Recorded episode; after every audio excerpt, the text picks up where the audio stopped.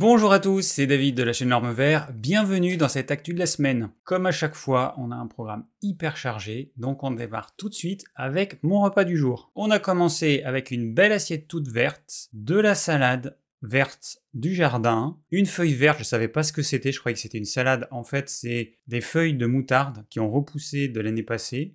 Donc c'est hyper fort, euh, c'est ce qu'il y a sur le dessus. À gauche et à droite, on a de la courgette râpée, j'aime beaucoup ça en été, c'est vrai que j'en mets tout le temps quasiment. Et puis sur le devant, on a du pourpier. Et avec ça évidemment, une sauce de salade qui est composée de la purée de sésame, du vinaigre de vin ou du vinaigre balsamique, bio évidemment. J'y mets du tamari et puis de l'huile d'olive. Et puis ensuite, nous avons continué avec un petit magret. Sur le premier plan, on a une belle tranche d'aubergine avec du persil et de l'ail. À droite, on a des tomates. Puis à l'arrière, nous avons des haricots verts. Voilà, en ce moment, il on en profite. C'est bon. Alors, m'a posé la question de savoir si ce repas du midi était suffisamment calorique. Alors c'est vrai quand on regarde euh, l'assiette de crudité et puis cette assiette, on pourrait croire que c'est une assiette pour une personne qui est au régime. Alors l'assiette de crudité, hein, je vous rappelle que je mets généreusement de ma sauce de salade. J'en mets à peu près 5 cuillères à soupe. Donc on va dire que sur ces 5 cuillères à soupe, il y a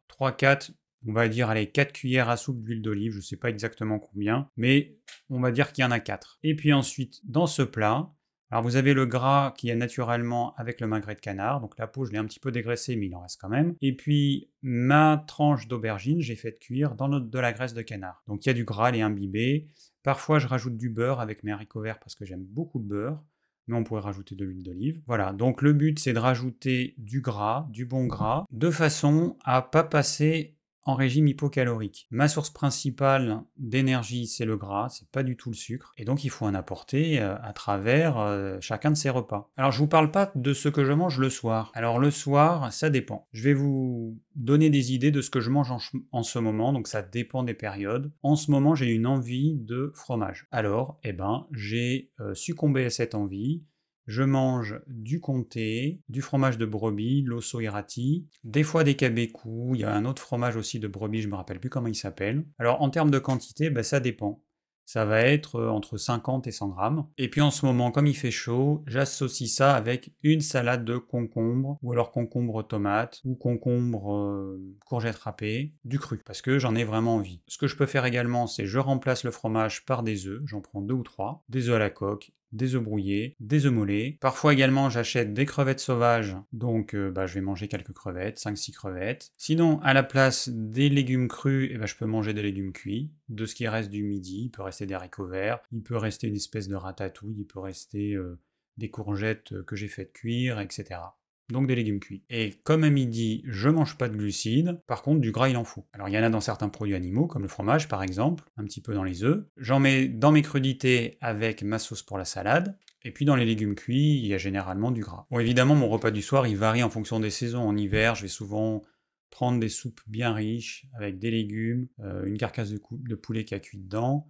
ça dépend, voilà. Mais en tout cas, en ce moment, c'est plutôt autour de ça. Alors avant de passer directement à l'actu, je vous rappelle que cette vidéo existe en podcast dès maintenant. D'autre part, j'ai créé il y a quelques années un groupe Facebook qui s'appelle Bien manger avec David. Vous pouvez vous y inscrire gratuitement évidemment. Et puis on parle uniquement d'alimentation sur ce groupe Facebook. J'ai aussi un blog de recettes de cuisine, alors quelques-unes. C'est vrai que ça fait un bout de temps que je ne l'ai pas enrichi, mais bon, ça peut déjà vous donner des idées. Alors on va commencer cette actu par un documentaire super intéressant. Pourquoi manger ce qu'on mange? Un documentaire qui est sur Arte, que vous pouvez voir en replay sans problème. Alors je vais vous en faire un petit résumé. Alors au cours des quelques premiers millions d'années, le cerveau de nos ancêtres humains a connu peu de changements, mais dès que les outils en pierre sont entrés dans la danse, eh bien l'ascension a été fulgurante. La taille de notre cerveau a augmenté énormément. Ça, c'était il y a 2,5 millions d'années. Et les chercheurs se sont rendus compte que bah, le feu, il semble pas avoir eu un rôle aussi important. Alors aujourd'hui, avec 1500 cm3, notre cerveau est à peu près trois fois plus gros que celui de nos ancêtres avant qu'on devienne omnivore. il y a un chercheur qui dit que si on était resté herbivore, à manger que des végétaux, eh ben on serait pas devenu ce qu'on est aujourd'hui. Ça c'est un petit message pour les végétaliens. Alors dans un premier temps, la principale motivation dans le choix de nos aliments, c'est rester la faim, qui est notamment déclenchée par une baisse de notre taux de glucose dans le sang, la glycémie. il faut savoir qu'il y a certaines cellules du cerveau qui ont besoin de sucre et les globules rouges qui en ont besoin impérativement. Sinon, toutes les autres cellules de notre corps sont capables de fonctionner avec le gras ou avec les corps cétoniques. Alors je pense que chacun s'en sera rendu compte, la faim, c'est quand même un des moteurs les plus puissants de la vie. Elle nous pousse à agir sur le champ et quand on a faim, eh ben on fait pas la fine bouche et il faut que ça aille vite. Alors certains ils peuvent se sentir euh, pas bien, ils peuvent être irritables, ils peuvent être de mauvaise humeur, ils peuvent avoir un coup de grosse fatigue, ça varie suivant les personnes. Alors il y a une nutritionniste qui nous rappelle que manger c'est pas uniquement une question de calories, on n'est pas une voiture. On a besoin de macronutriments, on a besoin de micronutriments, et tout ça, c'est apporté, ça devrait être apporté par des aliments de qualité, bruts idéalement et les moins transformés possibles. On nous dit également que notre appétence vis-à-vis de la savoir sucrée, elle nous vient de l'évolution. Alors heureusement pour nous, il existe ce qu'on appelle le rassasiement sensoriel spécifique, qui diminue notre plaisir à ingérer des aliments à mesure qu'on en mange. Sans ça, on pourrait manger à l'infini. On apprend également que on vient au monde avec l'instinct de manger ce qui est bon pour nous. Et il y a même des études qui ont montré que les jeunes enfants ont tendance à aller vers des aliments très variés si, évidemment, ils en ont le choix y compris les légumes. D'autre part, eh ben, il n'y a pas que la sensation de faim émises par l'hypothalamus qui jouent un rôle. On a de nombreux récepteurs dans notre corps qui émettent des signaux, notamment en cas de carence. Il existe donc une régulation interne qui nous fait manger juste ce dont on a besoin. Alors les enfants, ils l'ont, ça, mais on a tendance à le perdre à mesure qu'on grandit. Petite euh, remarque donnée dans ce docu, il faut pas forcer un enfant à finir son assiette s'il n'a plus faim, justement parce que euh, lui, il a encore ses mécanismes d'autorégulation qui sont opérationnels. Aujourd'hui, eh ben, on a tendance à confondre appétit et faim. L'appétit, lui, vient directement du centre du plaisir de notre cerveau. Et quand ce centre du plaisir de notre cerveau nous envoie un signal, eh ben la faim, elle a plus son mot à dire, et c'est là qu'on peut manger plus que ce dont on a besoin. Maintenant, si on regarde les raisons pour lesquelles on mange, eh ben aujourd'hui, la faim, elle joue qu'un rôle minime. On va manger par plaisir ou pour calmer un stress. Et d'ailleurs, il y a une étude qui a montré qu'en dehors de la faim, ben, il y avait 14 autres raisons de manger. Par exemple, parce qu'on trouve ça bon, par habitude, pour raison de santé, parce que c'est réconfortant,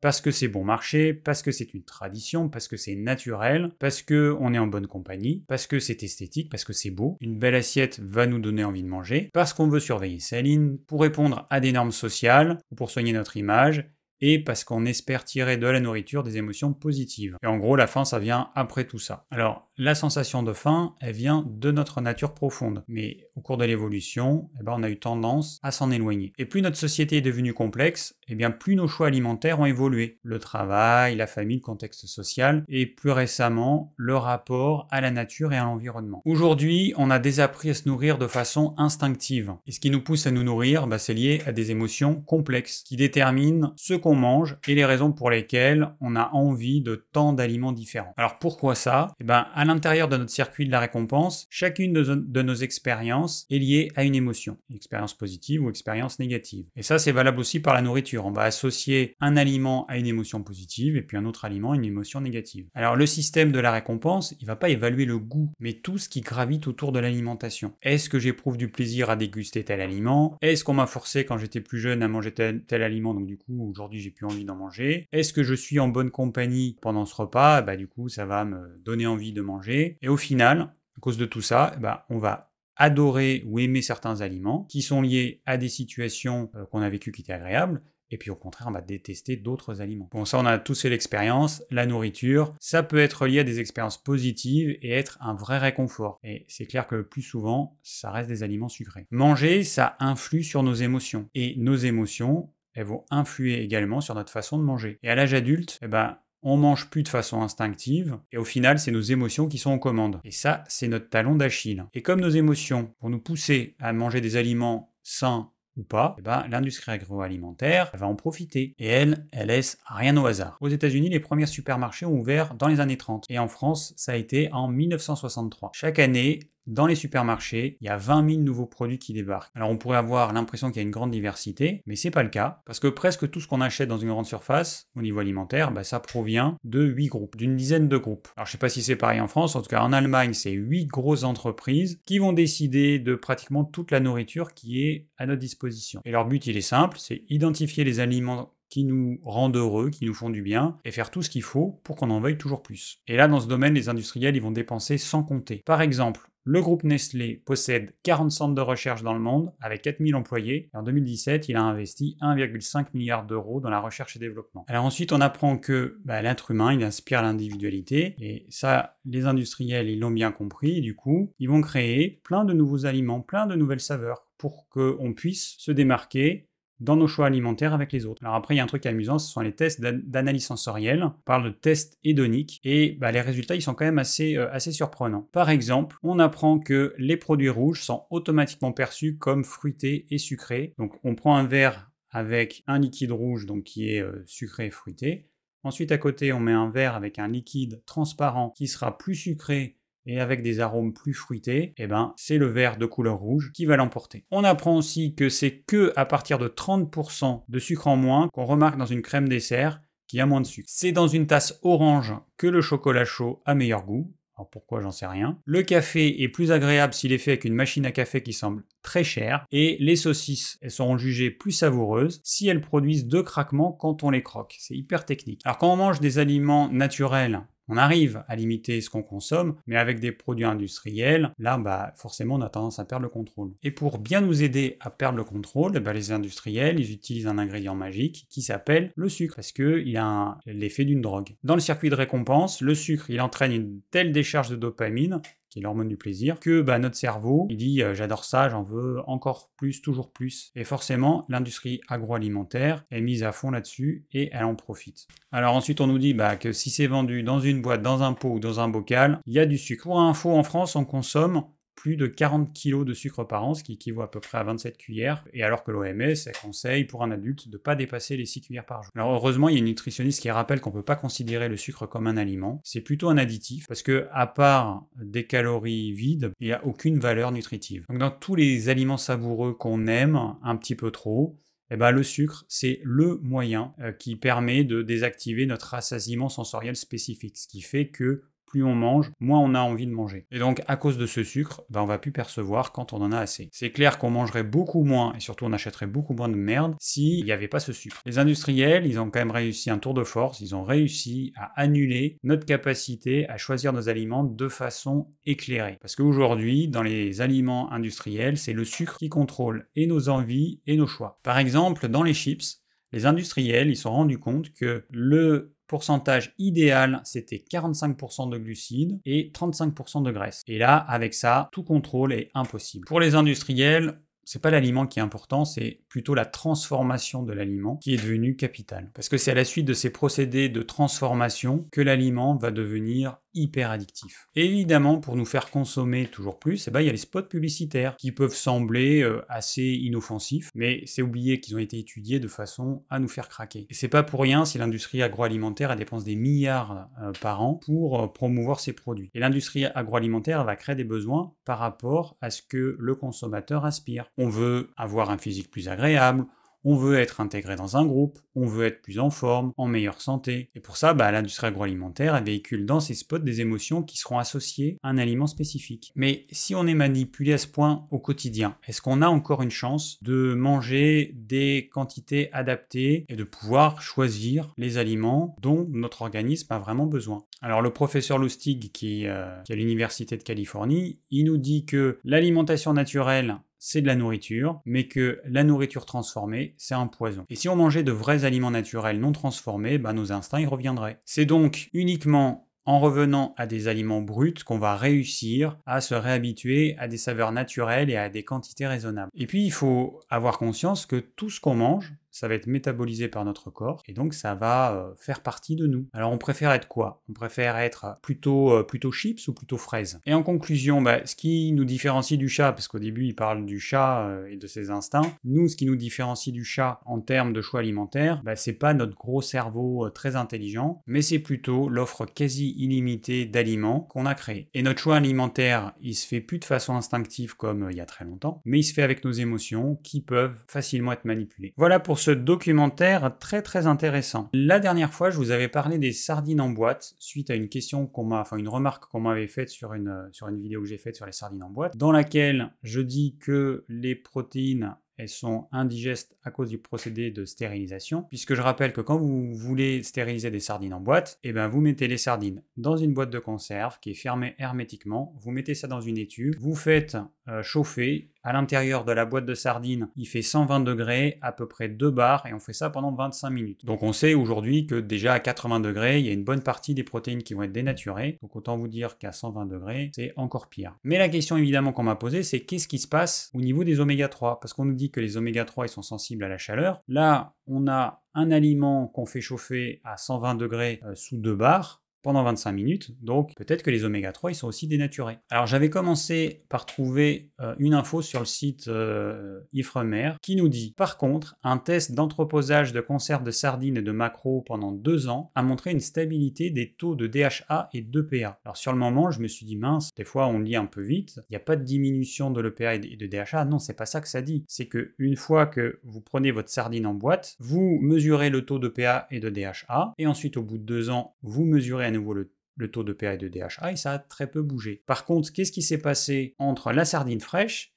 et la sardine en boîte. Il y a quand même pas mal d'études qui ont montré qu'il se passait des choses. Il y a par exemple une étude qui s'appelle Effects of Cooking on Levels of Long Chain Omega-3 Fatty Acids in Baltic Herring, publiée en 2004 dans le Journal of Food Composition and Analysis. En fait, cette étude, elle a analysé les effets de la cuisson à différentes températures, donc il y avait 80 degrés, 100 degrés et 120 degrés, sur la teneur en acides gras d'un filet de hareng, qui est une source importante de et de DHA. Et les résultats ont montré que la teneur en EPA et DHA, elle a diminué avec l'augmentation de la température de cuisson et avec une perte d'à peu près 50% à 100 degrés pendant 20 minutes. J'ai trouvé d'autres études qui disaient qu'il y avait une perte de 30 à 50% euh, de l'EPA et du DHA. Par contre, ça, j'ai pas trouvé d'informations, il faudrait que je cherche plus, mais déjà j'y ai passé des heures. Qu'est-ce qui se passe sur ces acides gras polyinsaturés qui sont dénaturés? Ça veut dire quoi dénaturés? Est-ce que ça veut dire que ça s'évapore comme par magie? Non, ça veut dire qu'ils vont être transformés en autre chose, en d'autres molécules. Et le problème, c'est que ces molécules, elles peuvent être toxiques. On sait par exemple que quand on fait brûler du gras, quand on fait brûler la viande,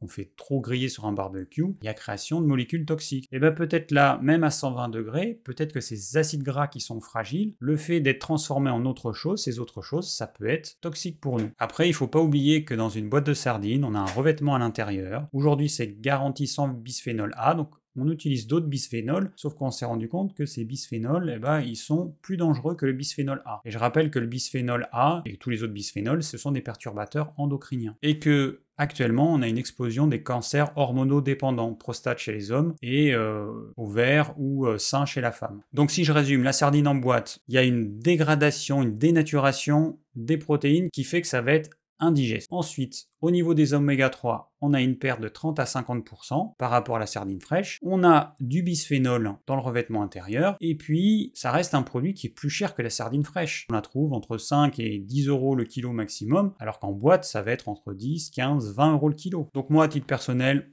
j'en consomme pas. J'en consomme jamais en fait. Alors maintenant, je vais vous parler du livre sur le foie dont je vous avais parlé la semaine dernière, qui s'appelle Les pouvoirs cachés du foie, gagner des années de vie en bonne santé par le professeur Gabriel Perlmutter, plutôt Perlmutter, je sais pas pourquoi je prononce à l'allemande. Alors déjà, ce livre sur le foie, il est très intéressant et surtout, il est facile d'accès pour tout le monde. Donc si ça vous intéresse d'en savoir un petit peu plus sur cet organe qui est absolument capital, qui est central dans le bon fonctionnement de notre corps, bah vous pouvez le lire. Parce que l'auteur, il est vraiment très, très pédagogue, il explique les choses de façon simple, claire, il donne des exemples très précis et on comprend euh, bah, bien les choses. Bon, par contre, hein, comme dans tous les livres, il y a des choses qu'il dit qui sont fausses. Par exemple, il va dire que si on a un taux de cholestérol qui est un petit peu au-dessus de la norme, il faut éviter de dépasser deux œufs par semaine parce que le jaune, il est riche en cholestérol. Bon, aujourd'hui, on sait évidemment que c'est faux parce que le cholestérol alimentaire, il a quasiment aucune incidence sur le cholestérol sanguin. Vu que notre foie, il fabrique au moins 80% du cholestérol dont on a besoin, que c'est une molécule absolument vitale, et que si vous mangez des aliments riches en cholestérol,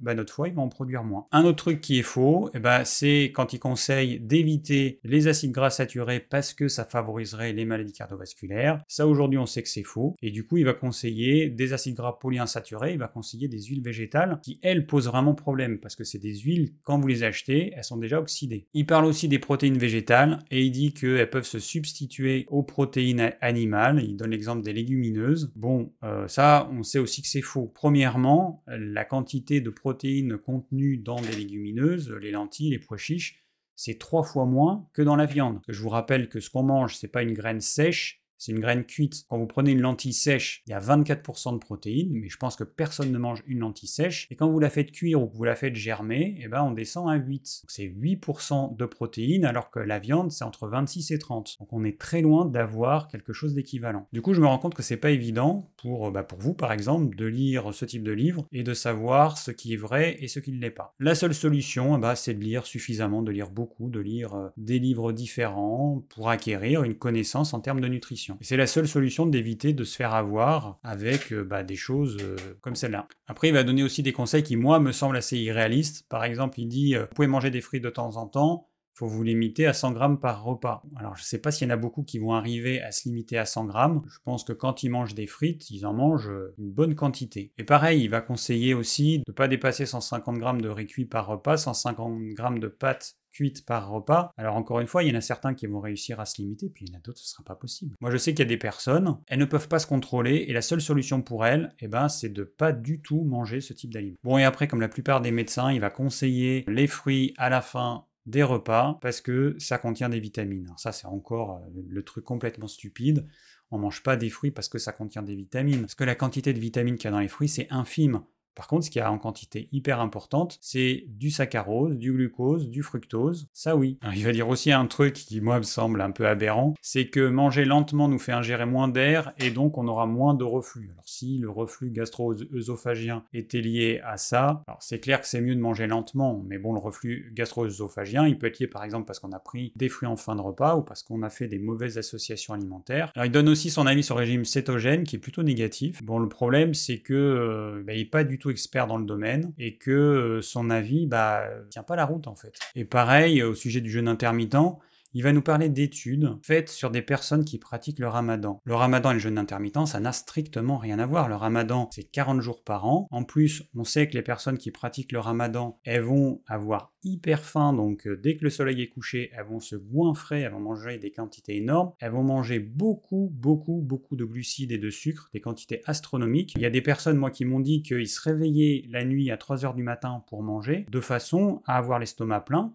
puisque à partir du lever du soleil, ils ne doivent plus rien manger, plus rien boire. Donc le ramadan, c'est autre chose, ça n'a rien à voir avec le jeûne intermittent, et puis c'est que 40 jours par an. L'intérêt du jeûne intermittent, c'est de le faire sur le long terme, c'est-à-dire qu'il va y avoir une période d'adaptation plus ou moins longue suivant les personnes, et puis quand notre corps il est adapté au jeûne intermittent, c'est là qu'on va en retirer tous les bénéfices. Il a aussi un avis négatif, donc, et sur les jeûnes et sur les jeûnes intermittents, parce que il pense que ça pourrait nuire à notre microbiote intestinal, et que ça pourrait altérer la diversité bactérienne. Parce que pour lui, il faut nourrir constamment le microbiote intestinal avec des fibres. Bon, pourtant quand même au cours de l'histoire de l'humanité, les quelques derniers millions d'années qui sont écoulés, c'est clair que l'humain, il a plus vécu des périodes de restriction que d'abondance. Il y a eu des périodes où il mangeait pas grand-chose ou rien. Je pense que notre microbiote, il est plutôt adapté à ça. Alors pour améliorer la digestion, il va également conseiller de prendre du bicarbonate. Alors évidemment, c'est faux, hein. la digestion, elle a besoin d'acidité, il faudrait au contraire prendre du vinaigre. On a besoin d'acidité dans dans l'estomac pour que la digestion se fasse correctement. Et si on a un reflux, c'est justement parce qu'il n'y a pas assez d'acidité. Il faut que le pH descende suffisamment bas pour que le sphincter en haut de l'estomac se ferme et qu'on n'ait pas ce reflux. Et puis c'est surtout qu'il faut faire attention aux mauvaises combinaisons alimentaires, encore une fois. Bon, je trouve que quand même les conseils de ce médecin, malheureusement, ils sont souvent un peu bateaux et puis dépassés. Bon voilà, c'était un petit peu long, c'était euh, un résumé de,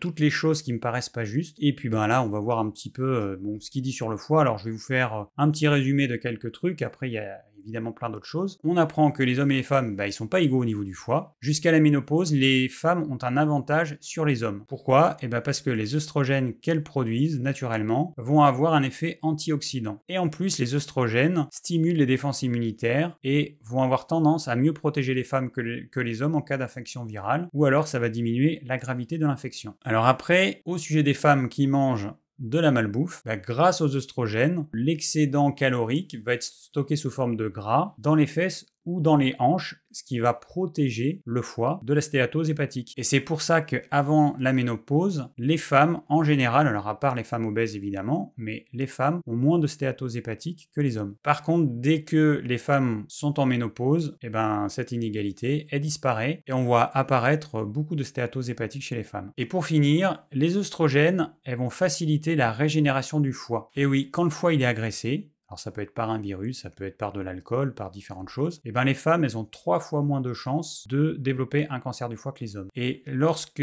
une femme est atteinte d'un cancer du foie, son espérance de vie est bien meilleure que celle des hommes, mais ça, c'est uniquement jusqu'à 65 ans. Et à partir de 65 ans, bah, cette différence, s'efface. Alors bon, c'est pas tout rose les œstrogènes, hein, ils ont aussi leur côté obscur, et en trop grande quantité, ils vont avoir tendance à favoriser la croissance de certaines tumeurs au niveau du foie. Et en plus, les œstrogènes vont augmenter le risque de caillots euh, dans le sang qui risquent de boucher les vaisseaux, et en trop grande quantité encore, les œstrogènes vont perturber le, système immunitaire. Il faut quand même savoir que les maladies auto-immunes, elles touchent les femmes à 90%. Alors vous le savez peut-être, mais euh, le foie de la femme est plus sensible à l'alcool que celui de l'homme. Alors évidemment, la ménopause tout change. L'afflux sanguin euh, qui va traverser le foie, il peut diminuer un peu, et la taille du foie aussi va diminuer. Du coup, les capacités de régénération du foie vont diminuer, et là, les écarts alimentaires, ils vont poser plus de problèmes. Alors qu'est-ce qui va enflammer le foie? Bah, Il y a plein de causes, évidemment. Alors la consommation d'alcool, ça, on le sait. il peut y avoir un virus également, les hépatites, hein, c'est ça. Et il peut y avoir des médicaments aussi. Hein. Et parfois, ça peut être des médicaments anodins. Ça peut être une anesthésie général, un anticoagulant, un antidouleur. Le paracétamol, c'est un des médicaments qui fait le plus de dommages au foie parce que c'est euh,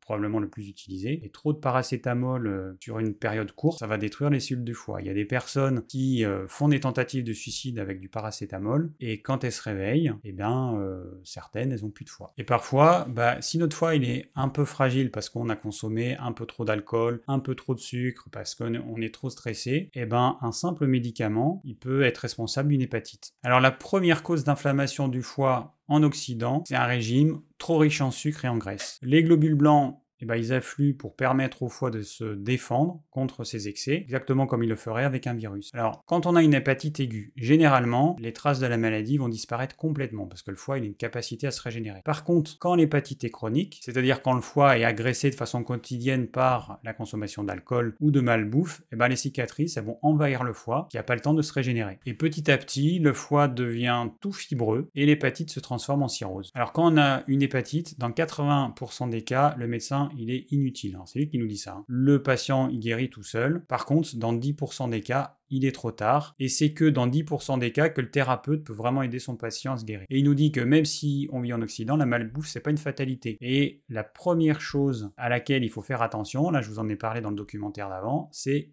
les sucres. Faire la chasse au sucre. Alors quand notre foie est surchargé de façon chronique, eh ben, ça peut générer de la fatigue. Et à ce moment-là, bah, il faut vérifier si on consomme pas trop de sucre avec un S, ça peut être soit sous forme de féculents, soit sous forme d'aliments qui ont un goût sucré. Parce que c'est ça qui va vraiment nuire au foie. Alors il y a aussi le microbiote qui joue un rôle très important. Il y a des expériences qui ont montré que la sensibilité du foie à l'alcool, elle était transmise par les bactéries de notre microbiote intestinal et non par nos gènes. Donc encore une fois, ils font des expériences sur des souris, euh, ils vont euh, intervertir le microbiote de souris à une autre. Mais voilà, donc c'est intéressant de savoir que ben, c'est les bactéries de notre microbiote qui vont faire qu'on sera plus ou moins sensible à l'alcool. Et il y a aussi d'autres expériences qui ont montré que des bactéries pouvaient nous faire devenir diabétiques. Par exemple, on a donné à des souris pendant 5 semaines un édulcorant à forte dose, les souris sont devenues diabétiques, on a transféré les bactéries du microbiote intestinal de celles qui étaient devenues diabétiques à des souris qui étaient non diabétiques et elles sont devenues diabétiques à leur tour. Et notre microbiote intestinal, il pourrait aussi nous pousser à boire, parce qu'il y a des études qui ont montré que nos bactéries, elles sont impliquées dans les comportements addictifs. Alors nous pousser à boire, nous pousser à manger des saloperies. Donc un microbiote euh, perturbé, une dysbiose, ça va avoir pour conséquence plein, plein, plein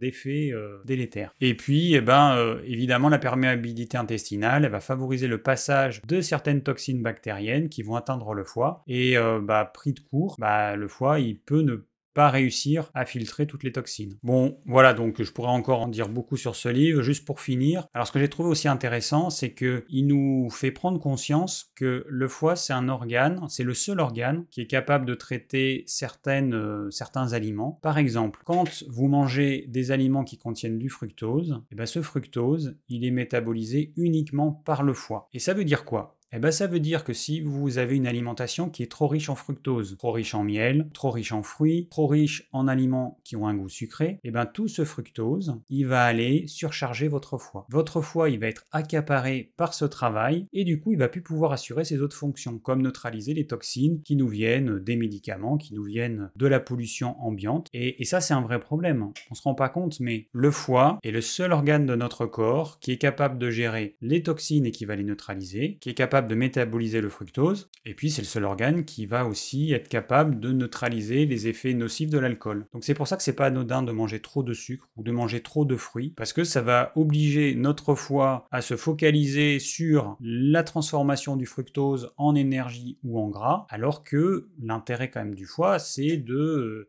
neutraliser plutôt les toxines. Alors la semaine prochaine, je vous parlerai un petit peu du livre de Jesse Inchauspé, Faites votre glucose révolution, que je trouve quand même très intéressant. Alors bon, il y a quelques petits trucs sur lesquels je suis pas d'accord. Par exemple, le vinaigre avant de manger des féculents. Bon, moi je suis pas d'accord. Je vous expliquerai pourquoi. J'en ai déjà parlé. Mais en dehors de ça, c'est un livre que je trouve très intéressant et que je vous recommande de lire. Vraiment. Alors avant de passer au bref, je vais vous montrer rapidement quelques fruits ou légumes originels. Alors voilà, la pastèque sauvage avec plein de pépins. Et en fait, la partie rose, celle qu'on mange, ben, il y en avait peu en fait. Il y avait beaucoup de la partie blanche. Et puis euh, la partie blanche a quasiment disparu, elle se trouve uniquement autour. Après, la différence entre les bananes sauvages, vous voyez, toutes les graines là qu'il y avait normalement. Puis maintenant, bah voilà ce qu'on a. Donc ça n'a rien à voir. On a aussi l'aubergine sauvage. Voilà à quoi ça ressemble. Hein, notre grosse aubergine de maintenant n'a plus rien à voir. De même la carotte sauvage, vous voyez à quoi ça ressemble la carotte sauvage? Ça fait pas trop envie, hein et euh, bah c'est devenu ça. Ça c'est le maïs sauvage, pas bien gros, voilà ce qu'on a aujourd'hui. Et puis on a les pêches. Alors les pêches euh, de 4000 ans avant Jésus-Christ, euh, c'était un, fruit avec un tout petit fruit, hein, 2,5 cm, un noyau qui occupe un tiers du fruit, et avec une saveur terreuse, sucrée, alors sûr j'imagine qu'il voulait dire acide, et légèrement salé, ça fait pas envie non plus. Hein, et voilà ce qu'on a aujourd'hui. Et puis on a aussi le chou sauvage. Voilà à quoi ça ressemblait. Et voilà ce qu'on a aujourd'hui. La tomate sauvage voilà, qui ressemble au physalis. Et voilà ce qu'on a aujourd'hui. Voilà, alors évidemment, les fruits et les légumes qu'on a aujourd'hui ne ressemblent pas du tout à ce qui existait euh, à l'origine. Et moi, ce qui me gêne avec les fruits, c'est pas le temps qu'ils soient devenus plus gros, c'est surtout qu'ils sont bourrés de sucre. C'est ça le problème. Et puis, parmi tous les sucres, il y en a un qui pose vraiment problème, je viens d'en parler, c'est le fructose. Donc, manger quelques fruits de saison, ok. Par contre, se gaver de fruits et en manger euh, des quantités astronomiques par jour, comme certains le font, moi, je pense que c'est mauvais pour la santé. Enfin, je pense, et euh, la recherche scientifique, c'est ce pense aussi. Alors on passe maintenant aux brèves tirées de magazines que j'ai lus dernièrement. Alors on commence avec une alerte sur l'eau potable à cause d'un métabolite qui porte le doux nom de chlorothalonil qui est issu d'un pesticide qui a été interdit en 2019. Alors c'est quoi un métabolite? C'est le résultat de la dégradation d'un pesticide ou d'un tout autre produit phytosanitaire. Et le problème, c'est qu'un pesticide va générer des dizaines et des dizaines de métabolites. Certains, on sait qu'ils posent problème, d'autres, ils n'ont pas été étudiés, donc on ne peut pas encore savoir. Voilà, en tout cas, ça, c'est un vrai problème. Donc là, on apprend que, évidemment, les antibiotiques, euh, bah, c'est un problème pour nos intestins. Ça va favoriser certaines maladies, euh, comme la maladie de Crohn, par exemple, la rectocolite hémorragique. Et le problème, c'est que ça augmente avec l'âge. Hein. Quand on prend des antibiotiques régulièrement dans sa vie, eh bien, on a un surrisque. Alors, on nous dit de 28% entre 10 et 40 ans, de 48% entre 40 et 60 ans et de 47% après 60 ans, d'avoir ce type de maladie qu'on appelle les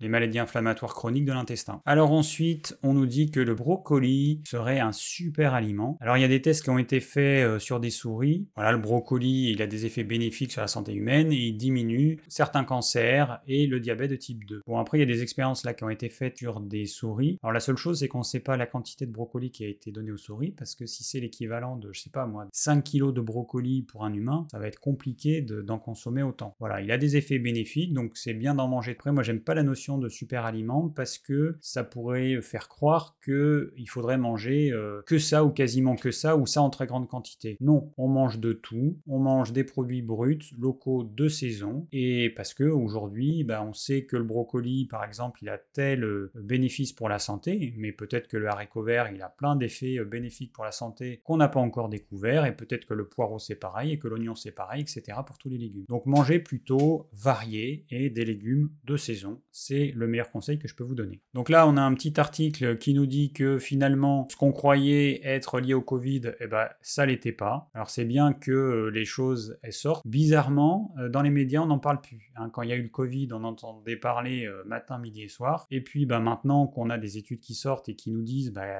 un petit peu ce qui s'est passé, on n'en entend plus parler. Donc là, c'est une étude qui a analysé les dossiers de 585 personnes qui ont été admises dans les soins intensifs. Et donc, ils ont voulu voir de quoi étaient décédées ces personnes. Est-ce que c'était vraiment le Covid ou est-ce que c'était autre chose? Voilà, bon, sans rentrer dans le détail, en tout cas, là, cet article, il nous dit que des personnes qu'on croyait être décédées du Covid, ben, en fait, c'était autre chose. Alors, il y a certaines brèves, je sais pas si j'en avais déjà parlé dans une actu passée d'il y a quelques mois. Bon, c'est pas grave si j'en ai déjà parlé. Là, au sujet de la glycémie, ben, on nous conseille de bien mâcher parce que euh, lorsqu'on mastique, plus la glycémie elle est plus basse. Alors on peut imaginer que c'est lié au fait notamment qu'on mange plus lentement. Alors là, le titre nous dit la musique adoucit aussi le déclin. Alors c'est plus la pratique euh, de la musique, la pratique d'un instrument de musique par exemple, où on va apprendre la musique même sur le tard. On apprend que ça permet de freiner le déclin cognitif chez les seniors qui sont en bonne santé. Voilà, donc euh, si vous avez envie d'apprendre à jouer d'un nouvel instrument, c'est le moment. Alors là, une petite information, c'est pareil, peut-être que j'en avais déjà parlé, j'ai un petit doute, mais c'est pas grave. Là, le médicament le plus cher, MGNX,